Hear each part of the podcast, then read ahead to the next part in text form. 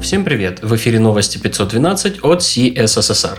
В этом выпуске Angular 9.1, 10 альфа Vue 3, Prettier 2.0, пропуск Chrome 82 и что полезного можно узнать на карантине. У микрофона Ислам Виндижев. Интересные публикации. Андрей Столяров опубликовал четвертый том книги «Программирование. Введение в профессию». Новая часть посвящена парадигмам программирования как общему явлению. Примеры рассматриваются на языках, уже известных читателю. В основном это язык C и C++. Также рассматриваются языки Lisp, Scheme и Prolog. Завершает все демонстрация интерпретации и компиляции как самостоятельных парадигм программирования. Более 20 проектов на ванильном JavaScript, от конвертера валют и поиска кулинарных рецептов до музыкальных плееров и валидаторов форм. Все находится в гитхабе Брэда Треверси. Можно брать и образовательно пилить. Марк Робин запустил сайт www.goodemailcode.com, где дает советы по разметке электронных писем. Например, там опубликовано руководство, как собрать свой собственный email шаблон с учетом специфики разных почтовых агентов. Также есть раздел, посвященный типографике и хакам для нестандартной верстки писем. Находясь в самоизоляции дома, можно учиться удаленно веб-технологиям не только самому, но и дать возможность изучить что-то детям. На Mozilla Hack опубликовали список проектов и ресурсов специально для изучения детьми. Можно создавать трехмерную графику, научиться пользоваться CSS-раскраской или изучить гриды и флексбоксы на симуляторе огорода. Не закрывайте теги. С таким призывом в Твиттере обратился к сообществу Таб Аткинс, главный редактор CSS-спецификаций. Понятно, что речь шла не о любых тегах, а о тех, которые позволяют не закрывать стандарт HTML. О том, есть ли рациональное зерно в призывах таба, как работает парсер HTML, что об этом говорит спецификация и, наконец, можно ли не закрывать теги, рассказывает Илья Стрельцин. Ахмад Шадид в своем блоге объясняет технические детали работы CSS-свойства авто. Речь пойдет не только про ширину и высоту, но также и про значение авто для флексбоксов и гридов. Preload атрибуты, порядок загрузки шрифтов и фонд дисплей. Дэйв Руперт в своем блоге делится списком оптимизаций, которые позволили сократить время загрузки страницы на целых 33 секунды. Еще более интересной будет та часть статьи, где Дэйв рассказывает, как попал в такую ловушку загрузки на десятки секунд. Самый радикальный этап развития типографики со времен изобретения книгопечатания Иоганном Гутенбергом. Так утверждают создатели сайта variablefonts.io.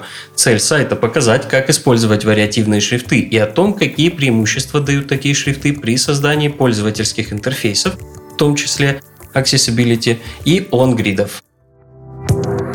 Новости релизов. Неделю релизов мы начнем с релиза Angular 9.1. Была добавлена поддержка TypeScript 3.8 и оптимизирована скорость сборки. С этой версии новые проекты по умолчанию будут использовать TSLint 6.1. Кроме того, в релизе представлены багфиксы и другие минорные улучшения. Десятая альфа-версия Vue 3 увидела свет на этой неделе. Новая мажорная версия фреймворка плавно движется к релизу. Обновляются библиотеки, которые разрабатываются для новой версии, такие как, например, новый Vue Router. Мы с интересом следим за развитием событий и будем держать вас в курсе. React отметился минорным релизом с багфиксами 16.13.1. Node.js радует нас релизом 13.12.0. Начиная с этой версии 13 ветки, бинарники будут собираться на macOS 10.15 Catalina с Xcode 11. Пока это ни на что не повлияет, потому что бинарники 13 по-прежнему будут поддерживать macOS 10.10 как минимальную версию операционной системы. Также были обновлены зависимости. В частности, теперь будет использоваться NPM 6.14.4. Вышла 103 версия Safari Technology Preview. Кроме оптимизации загрузки страниц, также были доработаны модули Web Inspector и Web API доступен Tor браузер 9.0.7. В этом релизе обновлены компоненты Tor и NoScript, в которых были устранены уязвимости, а также был добавлен дополнительный режим защиты, полностью отключающий JavaScript в режиме Safest. Разработчики Prettier выяснили, что лучше ставить по дефолту, прокачали эвристические алгоритмы, добавили TypeScript 3.8 и выпустили новую мажорную версию 2.0 был пропатчен Laravel до версии 7.3. Теперь есть возможность устанавливать Ramsey UUID выше четвертой версии. Swift поднялся до версии 5.2. Была улучшена диагностика предупреждений и ошибок при компиляции, улучшили управление зависимостями в Swift Package Manage, а также доработали LSP и Swift Syntax. К другим новостям.